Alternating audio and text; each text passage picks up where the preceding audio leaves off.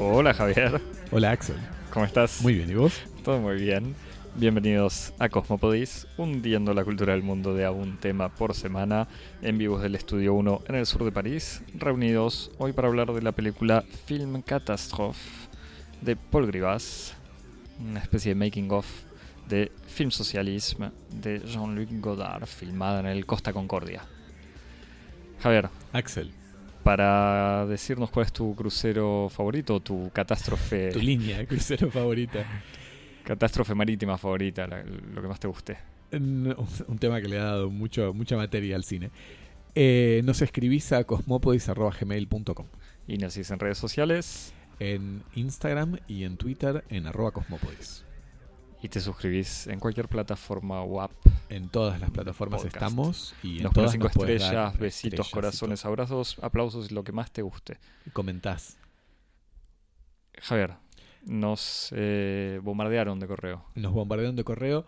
Eh, mencionamos dos. Uno es un oyente que respondiendo a, a la consigna de la semana pasada, consigna que dimos de un modo un poco este, inconsciente, nos dice que su obra favorita de Shakespeare es King Lear. Y nos recuerda sobre todo la adaptación de Jean-Luc Godard, que vamos, de, quien vamos a hablar hoy, en cuyo reparto está nada menos, es una, una lista así, un como un, Dream Team de, otra década, pero Dream Team al fin. Eh, están Peter Sellers, Norman Mailer, pa- parece que hay un cameo de Woody Allen, está Leos Carax, está Julie Delpy.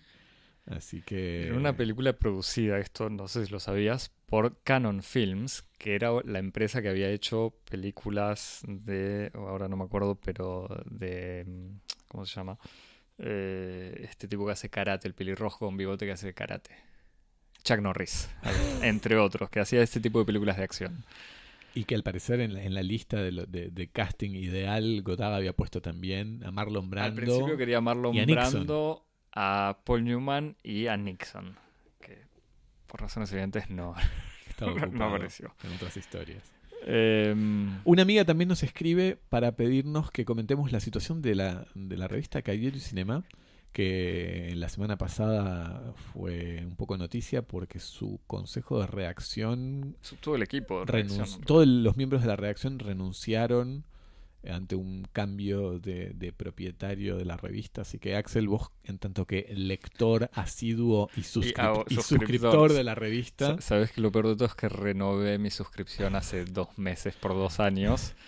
Eh, y ahora en realidad me- no es que me quiero matar, pero sufro pensando que es eh, verdaderamente, me parece el final de una época porque... vos que estás bien informado, a ver, informarnos un poco. No, yo que además que banco a Calle con sus enormes defectos, eh, y esto lo, lo digo porque obviamente hay gente que decía, bueno, ya Calle no existía más, Calle era una revista vieja, podía tener un montón de, de defectos y opiniones, eh, solo para nombrar dos, yo me acuerdo, estoy enojado con Calle desde que defendió a ya no sé qué películas de Tarantino, pero esas antes de Inglourious Basterds, la de las minas en el auto. Ah, sí, este. Death O sea, Proof.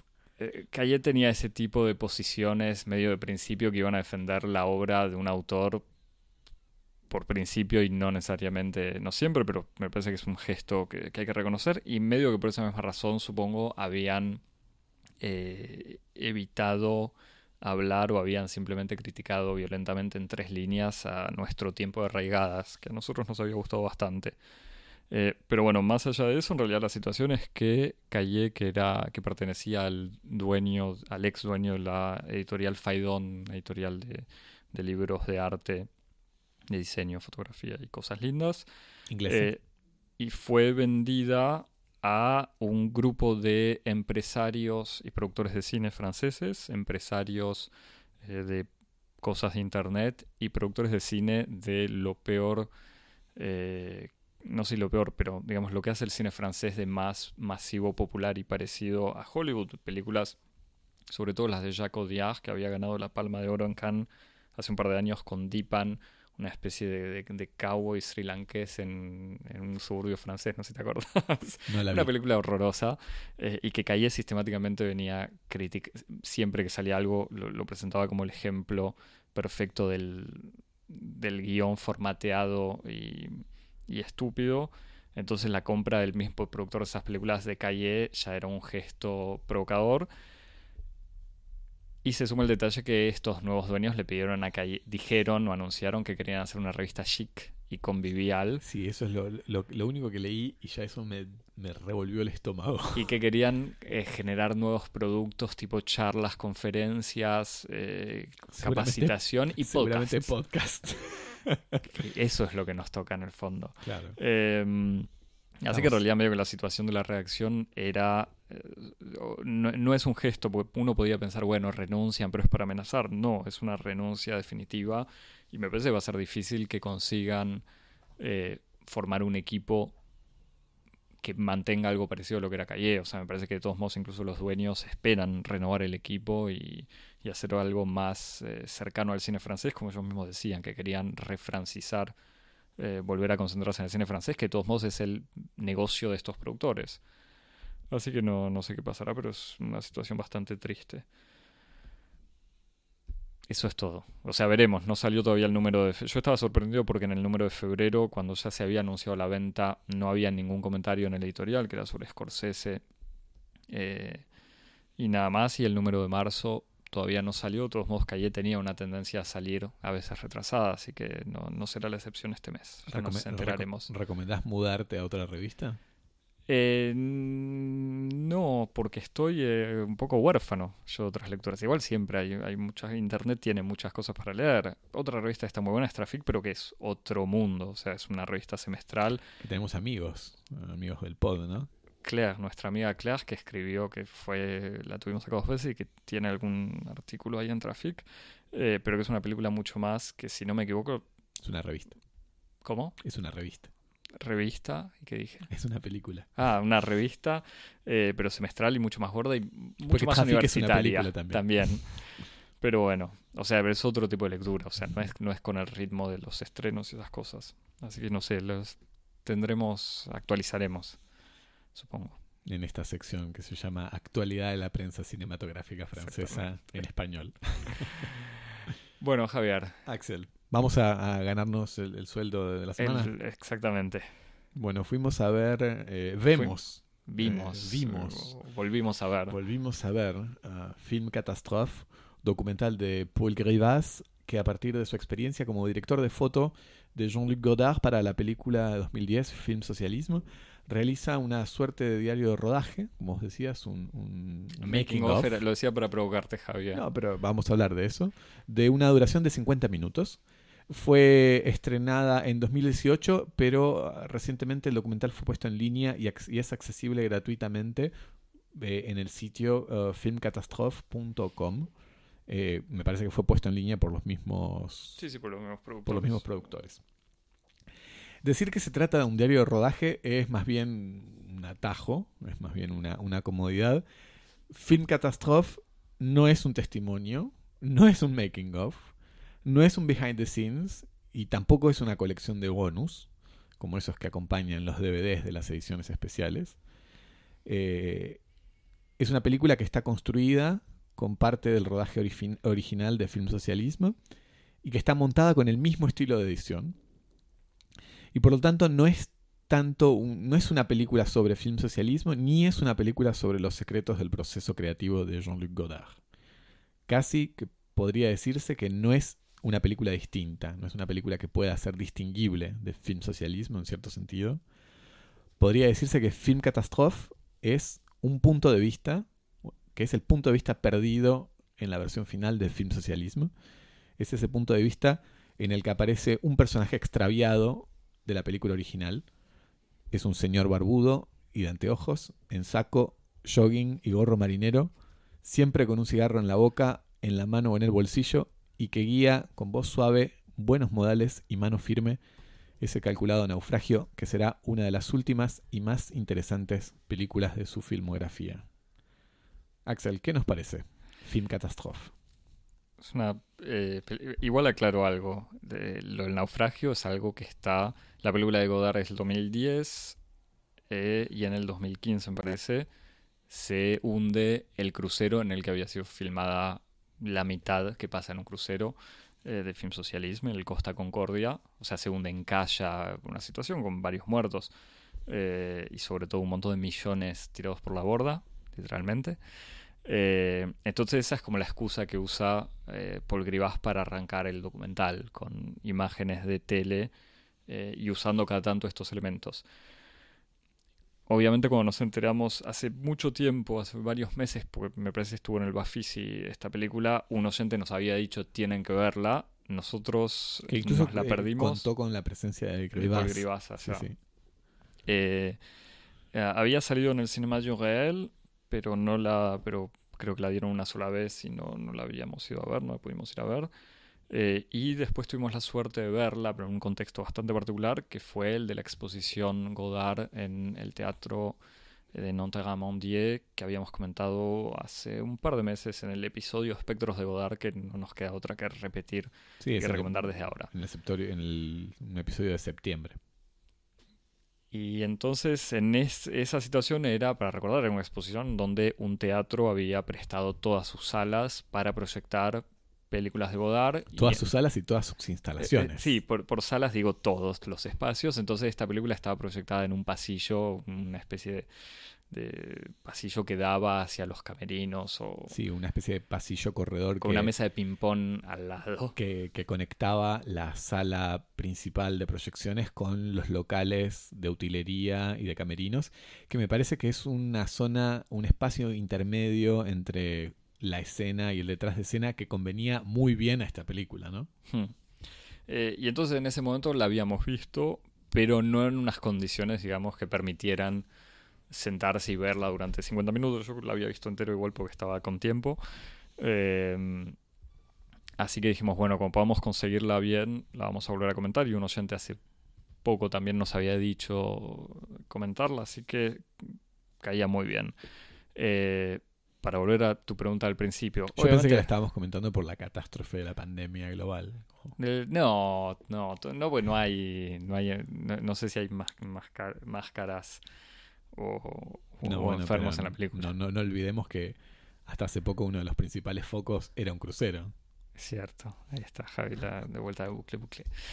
Em, y obviamente lo tentador, lo más tentador de la película es decir, bueno, me atrae porque quiero ver cómo funciona el detrás de escenas. Y de alguna manera lo más encantador eh, al principio es eso, es ver a Godard haciéndole repetir diez veces una frase a un tipo o comentándole con muchísima, vos lo dijiste, con una, de manera muy educada, pero también con mucha em, casi generosidad a un niño, eh, cómo dice tal frase o dónde se para, diciendo muy bien, muy bien. Entonces ver ese Godard ya es de por sí casi que vale la pena, pero como decías, la película es mucho más que eso. Entonces, en donde integra este tipo de situaciones de una escena repitiéndose o un Godard hablando comentando, eh, se suma también este gesto del montaje más similar al de Film Socialism, que es tener un diálogo, una voz en off comentando algo y una imagen diferente. Entonces, en, este típico eh, gesto de Godard desde hace ya un par de décadas, de eh, hacer corresponder o chocar, mejor dicho, un sonido y una imagen. Em, Javier, te dejo...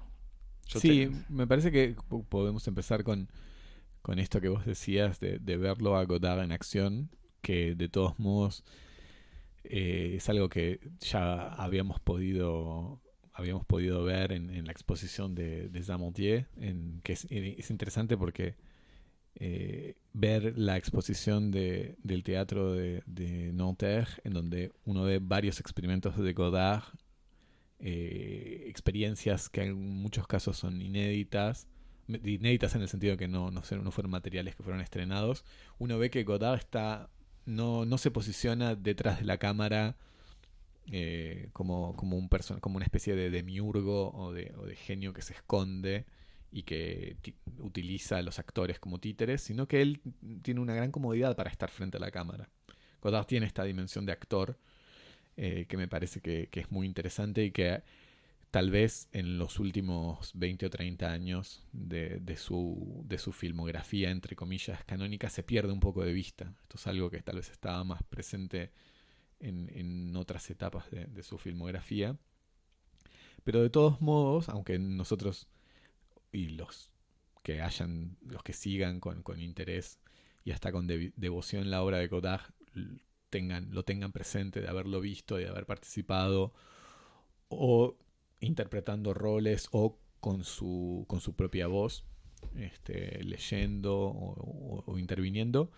Es interesante ver, eh, como vos decías, Godard eh, como director y eh, ver hasta qué punto Godard tiene ideas muy claras de qué es lo que quiere. ¿no? Es este un cine como es el cine de Godard que parece tan eh, construido alrededor de, hallazgos, de, contingencias, de azares, y que incluso la mitología del proceso creativo de Godard está tan alimentada de anécdotas que vienen de la época de la Nouvelle Vague, que cuentan que Godard llegaba que, no, que se, se, filmaba sin guion, que Godard llevaba todas las mañanas un poco apurado al plató o a, o a, la, o a locación en donde se estuviera, se estuviera um, filmando con las hojas recién arrancadas de la máquina de escribir del, del, del, guion para ese día y que en cualquier interrupción, cuando se quedaban sin guion, Godard se sentaba a escribir y entonces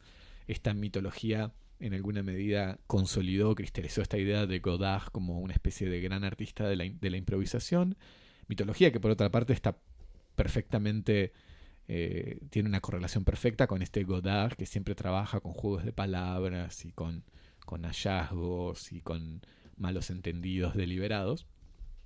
Contra toda esta mitología vemos un Godard que tiene ideas, muy, ideas e imágenes muy claras, que hace repetir 5, 6, 14 veces la misma toma, haciendo correcciones eh, muy precisas y muy minuciosas correcciones que, que son hechas, como vos decías y como decíamos en la introducción, al mismo tiempo con, una, con, una, con muy buenos modales y al mismo tiempo con una gran firmeza.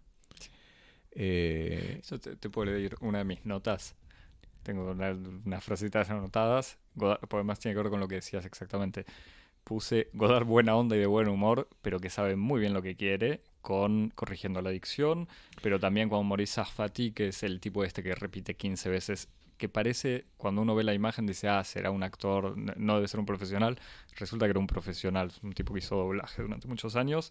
Eh, pero el tipo este le dice en algún momento, le, dice, ¿por qué no agrego tal cosa? Y Godard le dice, no, muy seco. Pero eso, como, como vos decís, este como que sabe perfectamente cómo lo quiere escuchar y sin modificar lo que él tenía pensado escrito. Sí, y que además, como, como vos bien decías, eh, interviene en toda una serie de, correcciones de postura, eh, de posición frente a la cámara, de búsquedas de perspectivas. Hay una, una, pequeña secuencia muy interesante en donde se encuentran dos personajes y hay una, uno de los personajes es una chica que está frente a un espejo que le da, ella le está dando la, espalda a la cámara y uno está solo viendo su imagen de frente frente a un espejo que está en el fondo de la escena y Godard y, el, y están discutiendo sobre cuál es la posición perfecta y entonces van buscando eso que, logre componer esa, esa, imagen perfecta, pero no solamente es una búsqueda alrededor, de la imagen, sino en una este, sensibilidad también típicamente godardiana, una gran sensibilidad, como vos decís, por la voz, ¿no? Como cómo decir las cosas, con qué inflexiones, con qué pronunciación, con qué ritmo se dice un diálogo, se lee un texto, y es extremadamente interesante ver eh, justamente esta especie de, de Godard con una imagen y una idea muy muy precisa de lo que está buscando y, y cómo acompaña y guía a sus intérpretes para, para obtenerlo. Sí, o, sea, este Godard como, es una, obviedad, pero como un verdadero profesional. Uno dice, estamos en 2010, Godard ya tenía 50 años eh, de hacer películas o más, o sea, siempre fue un, verdadero profesional, pero es eso, es lo que uno imaginaba, además en este espíritu, Noel Vague, y sobre todo estas películas que tienen estos guiones en donde la historia nunca es clara. Uno dice, ah, fue todo improvisado en el momento, se reunieron 10 amigos en un crucero a filmar lo que les surgía y no es para nada así. O sea, es esto, situaciones ensayadas, repetidas, el ritmo, la dicción y la imagen. Y sobre la imagen, me parece que otro, algo que está bueno también en, el trabajo de, de Grivas en su película, es que así como en Film Socialism, Godard eh, había usado diferentes cámaras, diferentes, eh, bueno, su celular, diferentes granos de video y que estaba todo filmado en digital, Grivas muestra, eh, primero que lo hace también, porque digamos las imágenes de Grivas, algunas son las tomas usadas por Godard y otras son imágenes tomadas desde afuera o al costado de lo que se estaba filmando. Y al mismo tiempo también se puede ver que incluso este uso de muchas cámaras no era tampoco tan caótico. O sea, no era simplemente Godard diciendo ahora saco mi celular. En muchas situaciones se ve a Godard filmando con un teléfono, pero al lado se ve una cámara eh, digital tomando lo mismo, tomando el mismo mar y Godard, y Godard Grivas permite montar incluso eh, las dos imágenes como para, insistir en, ese trabajo sobre la imagen. Sí, esa escena que vos señalás me parece que es súper interesante, que Godard ni siquiera está filmando con un teléfono, está filmando con una especie de... me parece que tiene un nombre, pero son como estas pequeñas cámaras portátiles que se pusieron de moda medio antes de que los teléfonos tuvieran buenas cámaras para filmar y que eran como una especie de versión. Como cuando el iPod en una época había existido un iPod que tenía cámara. sí, era como una especie de versión, una versión primitiva de, de, las cámaras filmadoras de, los teléfonos celulares y que era como la versión más portátil y de bolsillo de lo que podía ser una camcorder. Y que se lo vea a Godard concentrado, filmando el mar, y al lado el set, digamos, oficial de la película con, una reflex o, u otra cámara digital de alta definición que filma la misma escena y uno ve en, la atención y la concentración con la que Godard está filmando con, el este ángulo, con, la cámara está ligeramente inclinada. Sí, que es un aparatito diminuto que tiene una pequeña pantalla LCD espantosa en donde nadie puede ver exactamente qué se está filmando. Ahí lo que uno ve es que en el fondo es una constatación muy interesante que Godard es verdaderamente un materialista en el sentido en el que a él no le interesa una especie de imagen ideal, una construcción abstracta, una entelequia de lo que debería ser la norma o el ideal al cual aspira la imagen del cine, y que el progreso técnico lo único que hace es como avanzar en esa dirección, reduciendo como una especie de una especie de delta, de distancia asintótica que hay entre la imagen que se puede hacer y el ideal, sino que a, a Godard lo que le interesa son las imágenes en su singularidad y en su multiplicidad.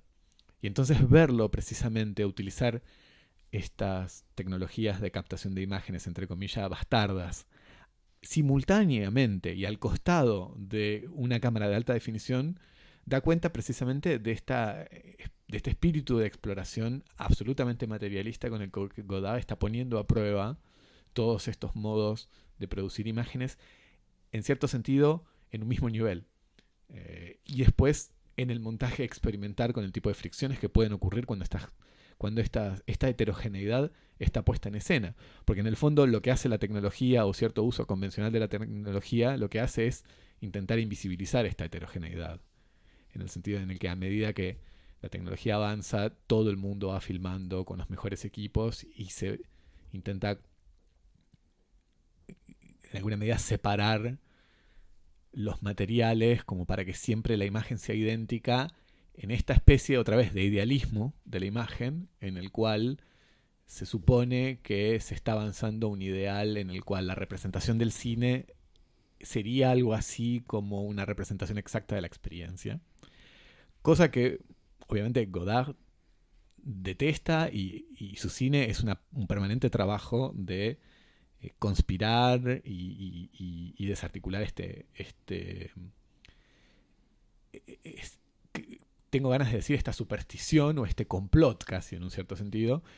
Y me parece que todo lo que es el capítulo digital, de capítulo de la experimentación de Godard con, el, con la imagen digital, va un poco en esta dirección. Que em, empieza un poco con, con películas como Notre Musique, El Eloge de l'amour, pero aquí en, en Film Socialismo lo vemos muy, muy bien. Y me parece que esta pequeña escena, esta pequeña secuencia en la que uno ve estos sets eh, montados en paralelo, es un muy buen testimonio, una muy buena eh, ilustración de lo que es eh, el retrato de Godard como un materialista de la imagen, ¿no?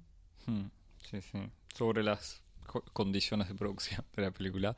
es muy gracioso lo que muestra, y ahí sí, ya sale la película de Godard, pero lo que se puede ver en, en Film Catastrophe del contraste absoluto entre Godard y su equipo trabajando y la gente del crucero, que se ve en diferentes momentos. Se ve, por un lado, cuando uno ve las habitaciones llenas de equipo fílmico, cables, eh, pantallas, entonces da la impresión de un grupo de contrabandistas moviendo materiales ilegales o haciendo algo. Sí, o de equipo ilegal. de, de- de- pequeña, espías, exacto, o- pequeña división de, de- de- del FBI o de una policía que está haciendo un seguimiento de alguien.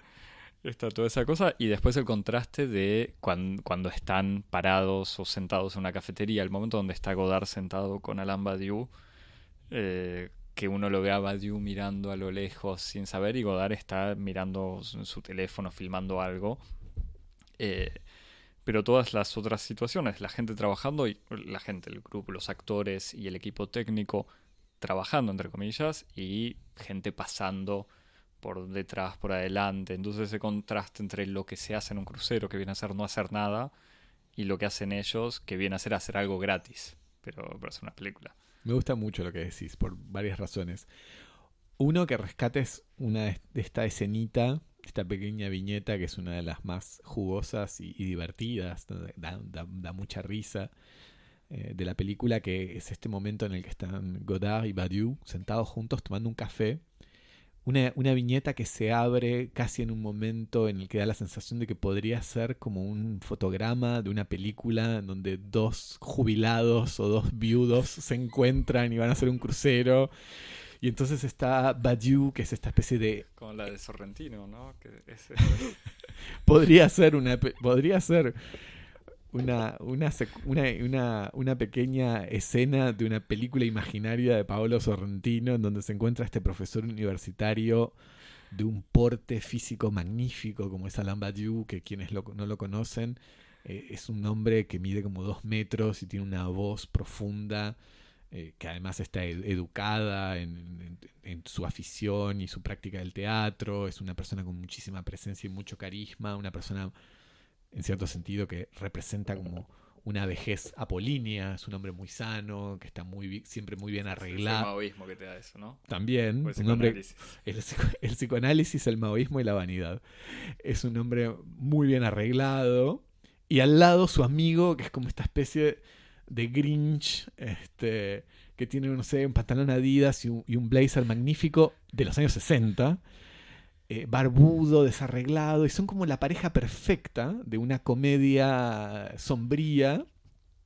En, los dos con un café y un agua mineral en este, en este crucero y que uno los ve que de repente su, su atención, que hasta ese momento estaba un poco flotante, como en un, en un impas, como en, un- en un- un- una interrupción de una conversación, la atención algo la capta. Y en una- un montaje de plano y contraplano entendemos, y, y un montaje de, de sonido, entendemos que lo que capta la atención de, de estos dos personajes, Badiou y Godard en este caso, es una especie de clase de aeróbic, salsa, esa especie de esas abyectas disciplinas que intentan promover el ejercicio físico a través de una especie de adaptación eh, de alguna forma de danza a, los- las formas más ineptas de- del cuerpo y de la actividad física. No, apruebo este, no sé qué, qué tipo de shaming que estás haciendo, Javi, con la gente que quiere escuchar música y moverse. Bueno, pero después ve- uno ve entonces es como en, un- en un- en una escena No, que la escena además es en el crucero. le daría un ataque de epilepsia a Adorno. Uno ve como ocho filas de personas que se mueven como regimientos de alienados eh, a- con las injunciones de un profesor políglota que da instrucciones en varios idiomas como uno, dos, tres, a moverse, a moverse. Es mejor todavía. en, es español, en uno, italiano. Uno, due, tres, four, five. Y, nos- va contando hasta 10 en cinco idiomas diferentes. Y que este ejército de, de bailarines mecánicos, como de, de- de androides de la desazón, eh, los vemos después en, en un plano más cerrado y vemos que son la mayoría como el público tradicional de los cruceros, que son personas mayores, como entre, no sé, 60 y más años, eh, y que bailan con una especie de inercia, Sí. eh, que es como una inercia así que intenta navegar del, del único modo que se puede la desazón y la tristeza que los llevó a ese lugar. Y esta escena es observada por Godard y por Badiou de dos modos que los pinta a ellos como personajes de cuerpo entero.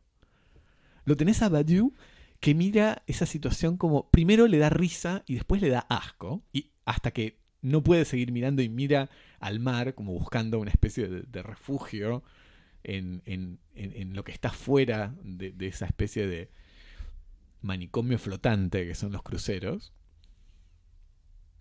Y Godard, que agarra y empieza a filmar, fascinado. Fascinado, totalmente. Entonces y son filma con esas- su aparatito, como diciendo, una imagen tan fea solamente la puedo filmar con este aparato que me va a deformar más la imagen. Son dos, son dos eh, actitudes que, que casi uno podría decir que es como una especie de fábula perfecta de lo que es el, art- el- el artista y el, y el filósofo, ¿no?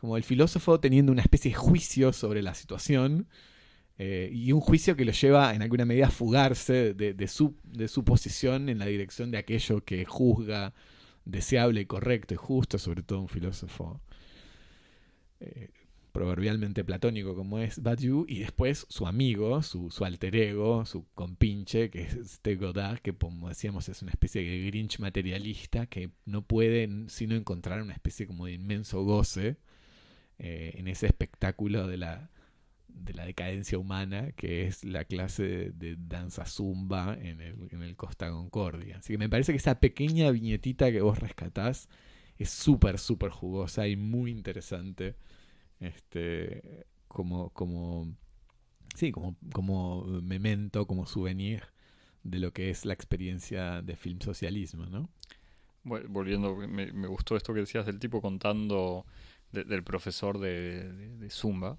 llamémoslo. Pues sí, me parece que la película tiene un trabajo sobre el sonido que quizás en Film Socialismo se veía menos porque había más texto, pero acá se escucha constantemente de fondo este sonido absolutamente alienante, insoportable y, como decías, que te vuelve loco de los eh, altoparlantes anunciando cuando no es el, el profesor de gimnasia es el altoparlante anunciando que hay un bingo, una cena, un espectáculo, otra cosa, y en tres idiomas diferentes.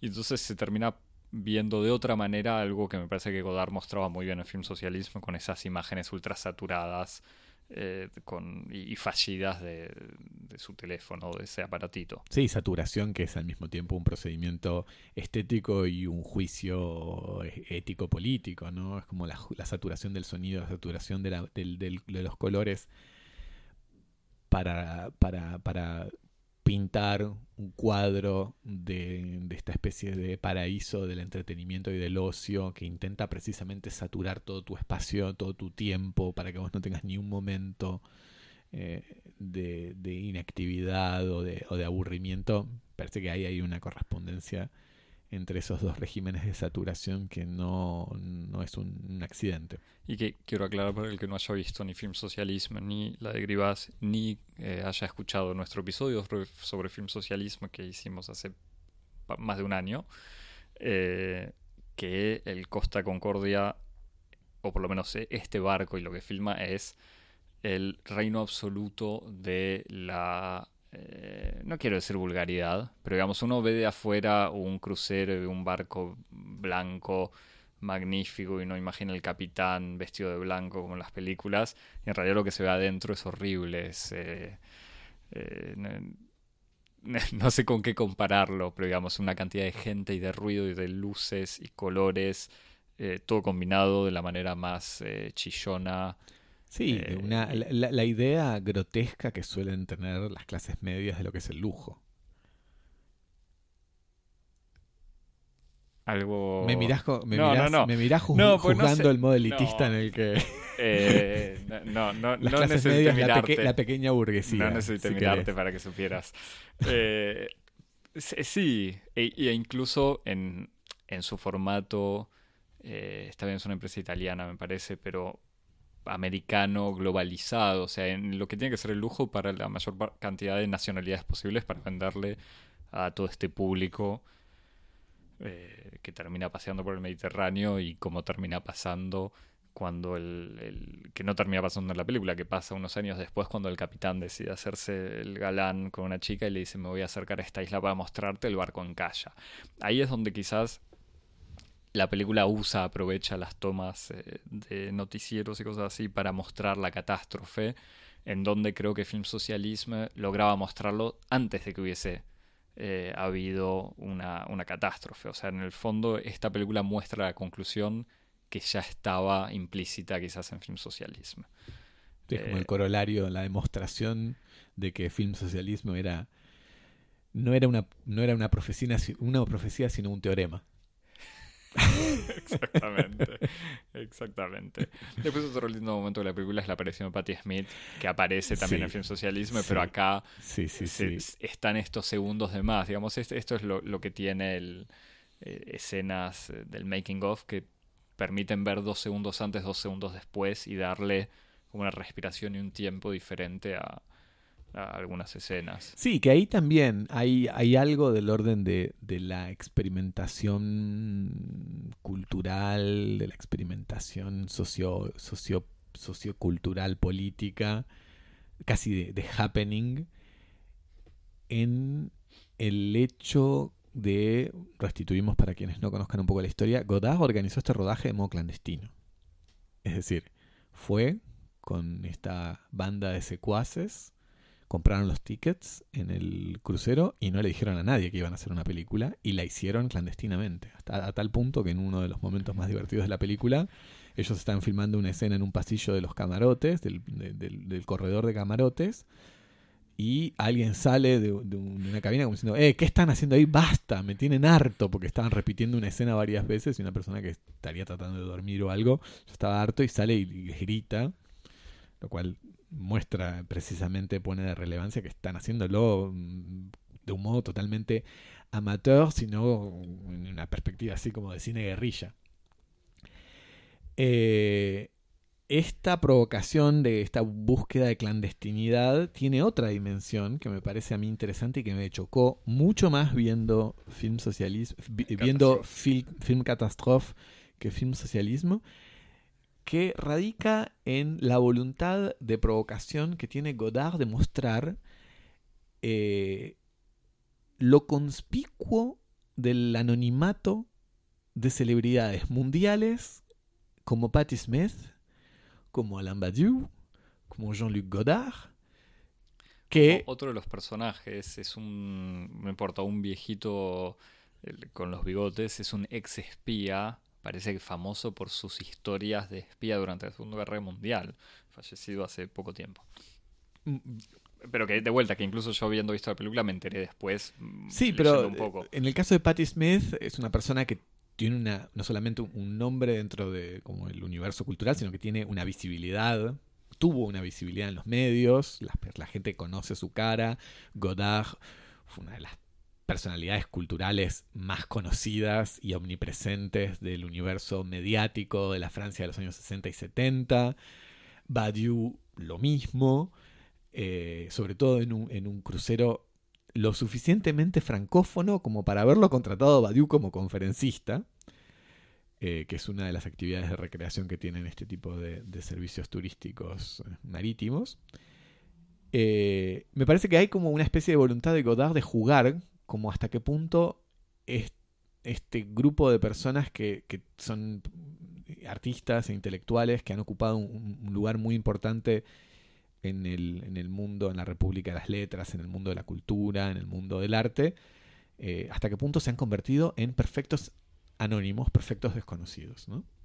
Eh, a tal punto que eh, pueden permitirse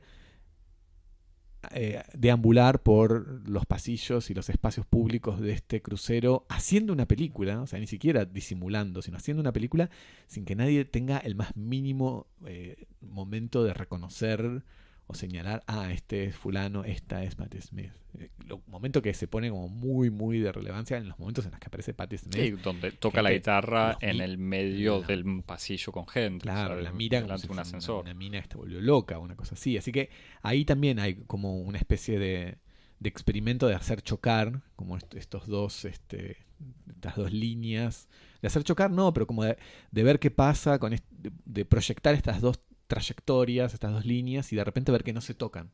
¿no? Toda esta gente, estas centenas o miles de personas que se, se entregan al ocio y a la recreación durante una cierta cantidad de tiempo en estos cruceros, que nadie reconoce a Godard o a Badiou o a Patti Smith. Que me parece que eso también es como un detalle muy interesante de, de la película y que se pone mucho más de relevancia tal vez en, en Film Catastrophe que, que en Film Socialismo. ¿Algún otro elemento? ¿Algún No, me parece. que- momento favorito de Godard, director? No, una cosa que. una- un pequeño detalle, pero es una cosa como que tiene mucho que ver con algunas conversaciones que hemos tenido nosotros en, en un mundo extraño que, que corre en paralelo a este podcast. Eh, no sé si nosotros hemos estado hablando últimamente de los libros de bolsillo, como el, rol que ocupa la aparición de las colecciones de bolsillo en la democratización de la alta cultura en Francia en los años 60 y en cierto modo como Godard eh, instrumentaliza y utiliza ese- esa herramienta muy contemporánea y muy reciente para su propio uso personal eh, y para sus películas, ¿no? De hecho, hace poco vos y yo esta- estaba leyendo la- las memorias de, de Anne eh.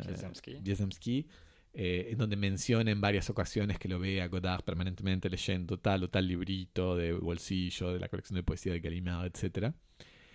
Y una de cosas que me llamó la atención es que en esta película, que como buena película de, de Godard que se precia, eh, hay escenas de, de lectura y, y hay, los libros aparecen casi como si fueran actores. Aparecen menos libros de bolsillo, aparecen mucha colección blanche. eh, aparecen libros de, de la- las prensas universitarias de Francia, son libros de Husserl, que probablemente sean libros de. Badiou. Este, entonces, eh, como eh, Ah, no, aparecen no, no, algunos no, libros de pero- bolsillo en una toma muy específica, que es una toma en la que de la Godard, dinámica del capitalismo. sí, y otros libros también, algunos clásicos, eh, que Godard está como buscando una especie de, de mosaico de libros que pone sobre una mesa, sobre una cama, pero después en las otras escenas se ve siempre personajes leyendo, leyendo la colección Blanche, la colección principal, eh, que no son libros de bolsillo, de la editorial Ga- Gallimard. Este, así que me, me, me, me quedé pensando, así como de repente Godard leyendo estos libros, este, y yo no leyendo libros de bolsillo, pero es un, una pequeña una Paréntesis. pequeña, un una pequeño paréntesis, un pequeño, una pequeña que, que observación, ya retomaremos. observación caprichosa que se conecta con otras cosas. Este, es uno un fuera de campo, digamos. Me gusta, igual me gusta y me parece que es el momento de aclarar que habiéndose terminado la retrospectiva de Godard en la Cinematheque, estamos preparando cosas. Sí, están hay cosas que ¿Te están gusta? pasando. de serlo así. Eh, ¿Algo para recomendar, Javier? Bueno, yo voy a ser muy poco original y voy a recomendar lo mismo que recomendé la otra vez, ya que David. Foster Wallace. Voy a y- recomendar el, el ensayo de David Foster Wallace, algo supuestamente divertido que nunca volveré a hacer, para quienes no hayan escuchado el episodio este, de la otra vez y quienes no hayan visitado o vacacionado en un crucero. Es un- una crónica muy divertida eh, de David Foster Wallace en un crucero en el Caribe. que es, es en ese mismo libro en el que habla de su entrevista con David Lynch. Eh, me creo que creo que sí, sí, porque creo que el, sí. el- el- el artículo original, que es un artículo que salió en una de estas revistas que publica artículos de, de largo formato en Harper's, es A Supposedly Fun Thing That I'll Never Do Again. eh, luego fue reeditado en un libro que lleva el título de este ensayo, y en ese libro está David Lynch Keeps His Head, que es el, el, el encuentro fallido El encuentro El fallido, encuentro donde fallido. cuenta que lo veo solamente de espaldas, haciendo pis, orinando en varias veces. varias veces en diferentes lugares porque Lynch andaba tomando demasiado café. Eh, y tu segunda recomendación, discúlpame, te interrumpí. No, no, es esa. Era- era esa. Sí, sí, sí. Está bien. Eh, ¿Cuál es la tuya? No, no, no me anoté nada en realidad. Todo Godard iba a decir. Eh, Espectros de Godard, nuestro episodio sobre la, la exposición. eh, y el episodio sobre el socialismo que debía ser Cita con la historia. Acá tengo qué memoria. Y me parece que eso, eso es todo hasta que volvamos a hablar de Godard en algún momento. Javier, Axel. para decirnos por mail que, cuál es el crucero que ¿Cuál es tu línea de crucero favorita? Eso, ¿qué, qué recomendás ahora que... Cuentan todas, incluidas las que, las que unen las costas del Río de la Plata entre Buenos Aires, Montevideo y Colonia. ¿Para cuándo es? En vez de una comedia con Badiou y Godard, una que sea dos viejos en un buquebús. Eh, nos escribís a cosmopodis.gmail.com Y nos seguís en las redes sociales, en Twitter y en Instagram, en arroba cosmopodis. en donde nos recomendás, nos aplaudís, nos likeás todo lo que ponemos. Los compartís, nos comentás para alimentar el algoritmo y que nos volvamos ricos y famosos. Eso, sobre todo eso. Eh, Javier, Axel, hasta la semana que viene. chau. Chau.